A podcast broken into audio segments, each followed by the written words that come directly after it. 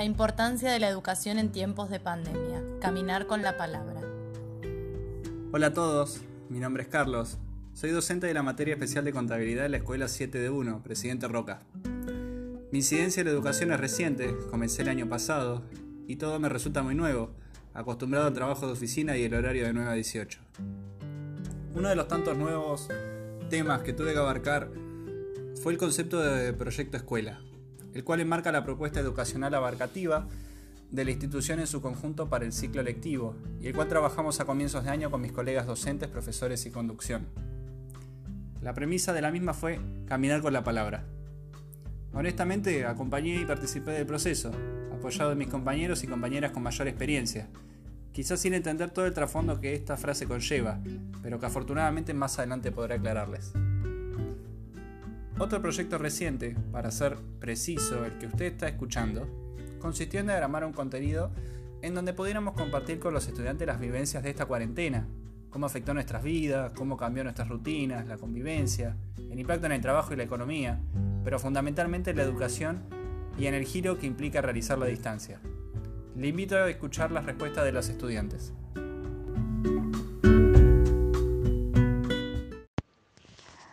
Hola, profe. Bueno, esta cuarentena yo sigo trabajando normalmente, al igual que mi esposo, tomando las precauciones necesarias. Con respecto a mis hijos, como ya sabemos que no van al colegio, los tengo las 24 horas en casa. Los primeros días sufrí bastante, porque necesitaba mi rutina de estar sola un rato, hacer las cosas de la casa tranquila. Pero bueno, ayudo a mis hijos con las tareas, con lo que puedo, ¿no? Porque hay algunas cosas que no entiendo. Este, mm, este era el último año de mi hijo, pero bueno, ahora no sé en qué va a quedar todo esto. Esto me preocupa bastante, ya que él va a una técnica y son seis años. Y a la vez yo también sufro bastante con las tareas que me manda el profesor, porque hay muchas cosas que no entiendo. Me cuesta bastante, me gustan más las clases presenciales porque así pregunto. Me cuesta entender contabilidad, mucho me cuesta. Pero bueno, acá estoy intentando hacer algo. Pero bueno, creo que ya va a pasar todo esto y esperemos que sea para mejor lo que viene, ¿no? Hola, buenas noches, profesor. Mi nombre es Elizabeth.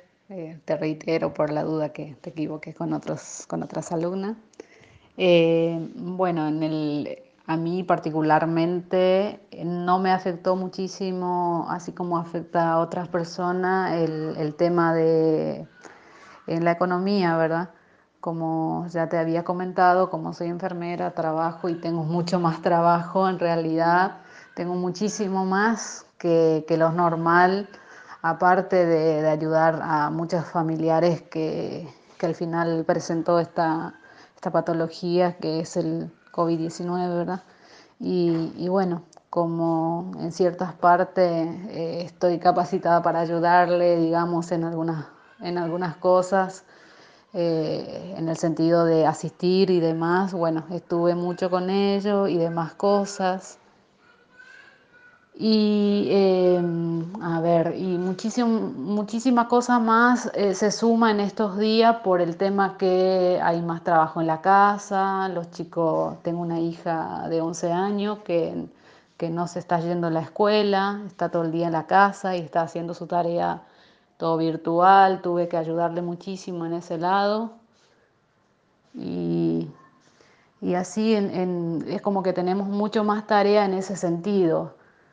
Y, y también esta, esta enfermedad que, que, bueno, nos tocó muy de cerca porque tocó a familiares que viven con nosotros y bueno, eh, estuvimos con, con, todo ese tema. Y, y bueno, y Y así vamos sobrellevando y yo creo que esto nos deja también una enseñanza en, en, ciertas partes, ¿verdad? En, ciertos aspectos, en el sentido de de, digamos, de la prevención y demás cosas que la gente ya tiene como eh, tiene incorporado en su vida de lavarse las manos y de cuidarse mucho más por el tema de, esta patología. Y, y, bueno, creo que nos cambia todo esto y esperemos que esto termine pronto para que podamos eh, salir de vuelta. De, bueno, yo como te comenté, eh, sigo saliendo porque sigo trabajando, pero hay otras, otras personas y por ejemplo mi hija y algunos familiares que están que está muy eh, encerrado y es como que eso tampoco hace, hace bien en el sentido psíquico. Y, bueno, esperemos que salgamos pronto de esto y podamos participar en la clase de forma presencial porque esto de hacer de forma virtual es como que más todavía contabilidad, no, no tengo muchos conocimientos y se me dificulta. Yo sé que lo que estamos dando es cosas básicas, que es muy básico comparado con, con, lo que se da en la universidad, ¿verdad? Pero por todo modo cuesta un poco cuando uno no escucha la explicación de, de la clase.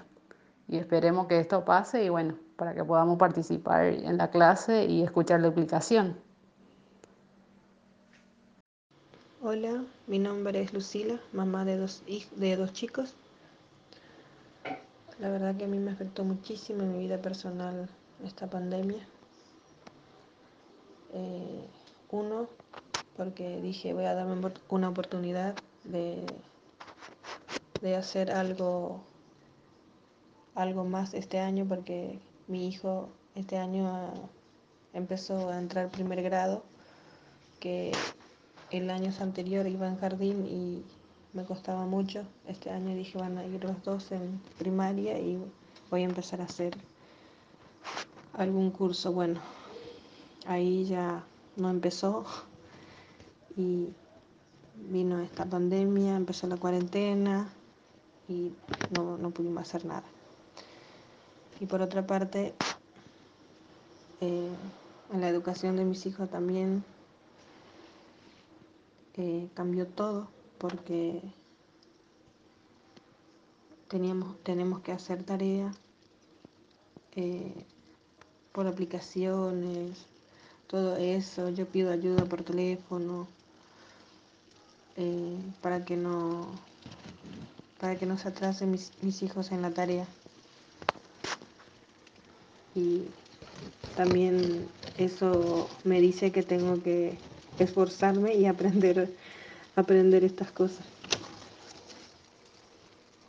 Y en la economía, ni qué decir, porque como trabajo en relación de dependencia, eh, cerramos todo nuestro negocio. Hace tres meses que estamos casi encerrada totalmente. Eh, y es difícil cuando los chicos te preguntan cuándo va a terminar esta cuarentena o cuándo van a volver en la escuela, porque no hay nada seguro. Es todo incierto las cosas, o sea, nadie sabe la realidad, entonces es difícil. Y en mi casa en mi familia, acá en mi hogar, eh, también cambió, cambió todo porque eh, uno le dejó dormir mal a mis hijos para no, para no levantarse muy temprano y aburrirse, digamos. Le dejó dormir una dos horas más de lo que normalmente estaba durmiendo cuando iba en la escuela. Y después empezamos a hacer la tarea y bueno, tengo que cocinar eh, más para las 12, cosa que eh, no estaba cocinando para muchas personas en el mediodía, al quedar mi marido y mis hijos ya, ya me da más trabajo, tengo que limpiar más, lavar más la ropa o sea, uno se da más cuenta cuando está en casa. pero por una parte también es lindo porque uno comparte mucho con, los chicos. Eh, es lindo y a veces es aburrido. Pero ¿qué vamos a hacer? Es lo que nos tocó y tenemos que aceptarlo. Y con la ayuda de todos, de todos vamos a, lograr salir de esta, de esta problemática que, vino, que, se está quedando ya bastante tiempo.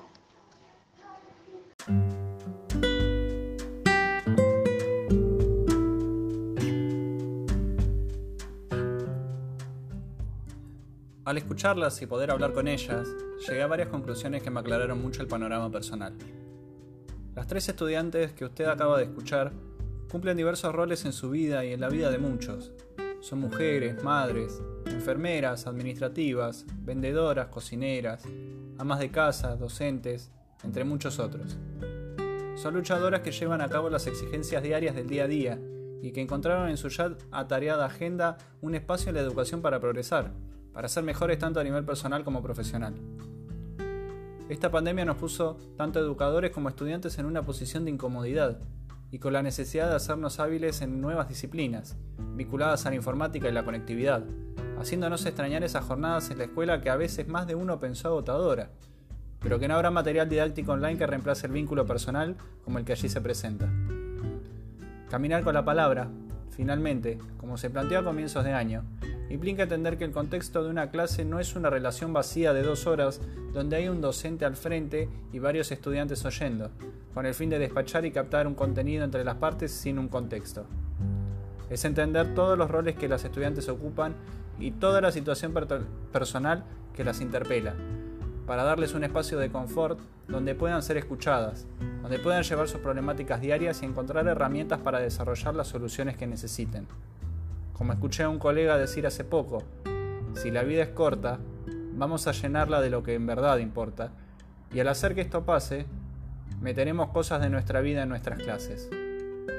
Finalmente, no debería ser una obligación para el docente, sino un privilegio, el hecho de poder brindarse y enriquecerse día a día, independientemente del contexto que nos encuentre, para poder garantizar el derecho a la educación y un contenido acorde a un grupo de estudiantes que busca crecer y desarrollarse. Gracias a todos y a todas por el tiempo para escucharnos, pero muy especialmente gracias a Elizabeth Ramírez, Lucila Cardoso y Teresa del Carmen Rodríguez, quienes me dieron esta valiosa oportunidad para aprender junto con ellas.